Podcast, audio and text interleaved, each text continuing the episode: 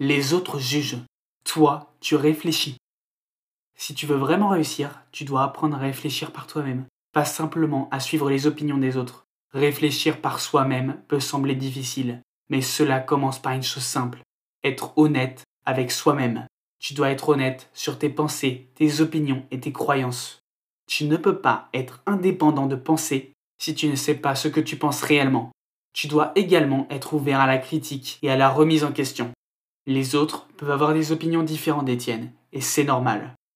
Tu dois être prêt à écouter ces opinions, à les considérer sérieusement, et à les accepter ou à les rejeter en fonction de ta propre réflexion.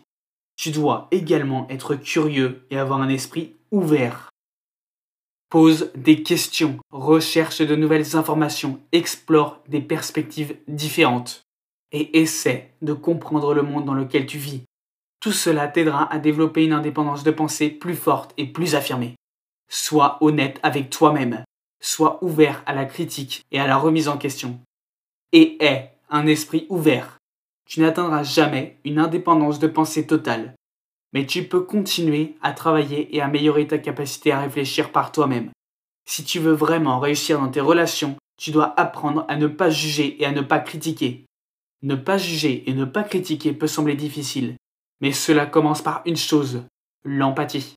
Tu dois être capable de te mettre à la place des autres, de comprendre leur perspective et de ressentir ce qu'ils ressentent. Cela t'aidera à être plus compréhensif et plus respectueux envers les autres. Tu dois également être ouvert à l'apprentissage et à l'amélioration.